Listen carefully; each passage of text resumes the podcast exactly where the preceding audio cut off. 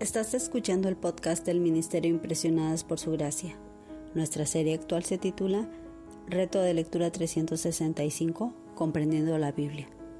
Un estudio a través de la Biblia en orden cronológico.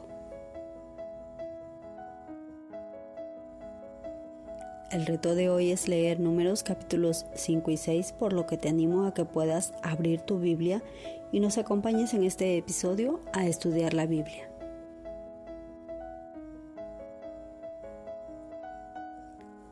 Siguiendo la organización, los capítulos 5 y 6 se enfocan en la pureza.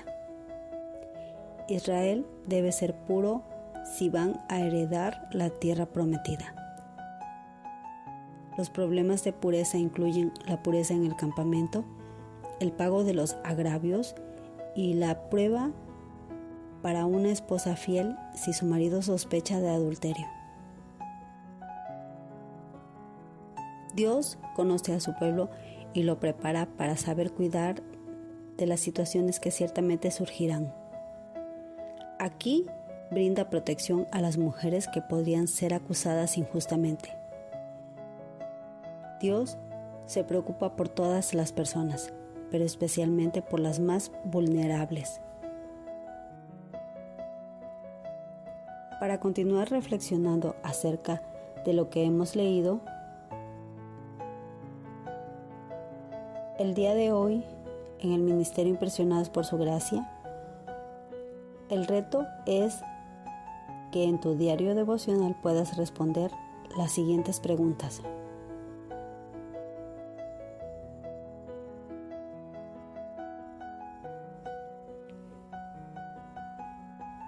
Puede describir un momento en que actuaste con ira u otra emoción antes de tener todos los hechos?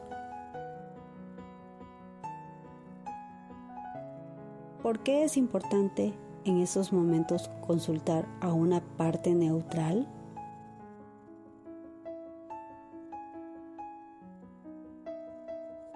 El Señor es un Dios santo.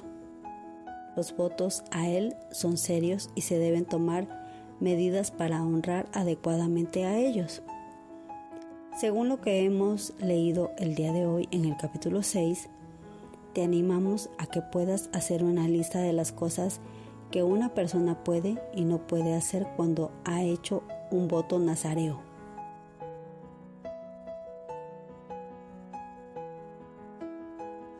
Los cristianos no están bajo la ley del Antiguo Testamento, por lo que el voto nazareo no se aplica directamente a nosotros pero ¿puedes identificar alguna forma en la que podrías renunciar a algo o dedicar un tiempo especial para Dios?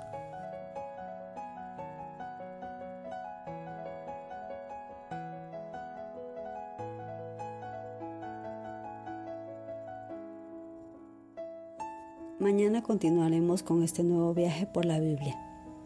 Nuestra oración es que el amor de ustedes abunde aún más y más en ciencia y en todo conocimiento, para que aprueben lo mejor, a fin de que sean sinceros e irreprensibles para el día de Cristo, llenos de los frutos de justicia que vienen por medio de Jesucristo para gloria y alabanza de Dios.